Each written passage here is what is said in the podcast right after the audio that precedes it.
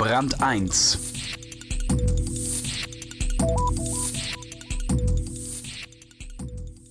Was haben einige Künstler, Sportler und Top-Manager gemeinsam? Das Spitzeneinkommen. Ob verdient oder nicht, steht auf einem ganz anderen Blatt.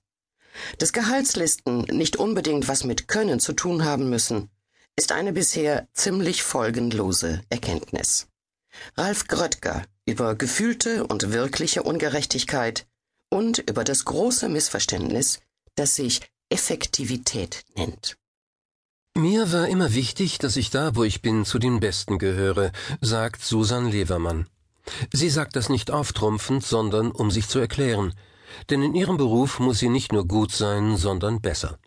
Dafür steht ihr Lohn in einer direkten Relation zum Ergebnis ihrer Arbeit.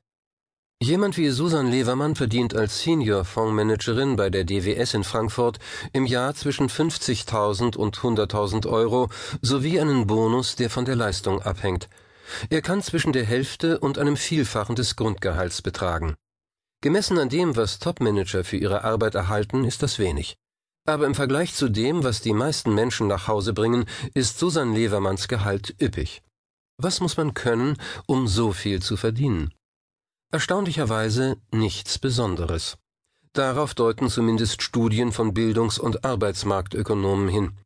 Die Länge der Ausbildungszeit hat sich für die Höhe des Lohnes immer wieder als relevanter erwiesen als intellektuelle Leistungen. Nach Meinung des Harvard-Ökonomen Richard Freeman erklären unterschiedliche Leistungen in Intelligenztests kaum die großen Unterschiede zwischen Gehältern, vor allem in den USA. Für Susan Levermanns Karriere spielten einschlägige Fachkenntnisse noch nicht einmal eine große Rolle. Als sie nach einer Banklehre, einem begonnenen Betriebswirtschaftslehre-Studium und einem Abschluss in Volkswirtschaft bei der DWS anfing, waren Aktien für sie Neuland. Der DWS, sagt sie, war es aber wichtig, jemanden zu haben, der sich ausdrücken und den Endkunden erklären konnte, was er eigentlich tut. Worauf es ankommt, wenn man einen Fonds managt, musste Susan Levermann erst herausfinden. Ich war erstaunt, wie viele Entscheidungen getroffen wurden, die völlig simpel aussahen. Diese Aktie ist technisch überkauft, die verkaufe ich jetzt mal. Wenn ich so etwas hörte, dachte ich zuerst, du bist der Fondsmanager über drei Milliarden Euro, die Leute gucken zu dir auf, und du triffst eine Entscheidung, die jeder Hans und Franz fällen könnte?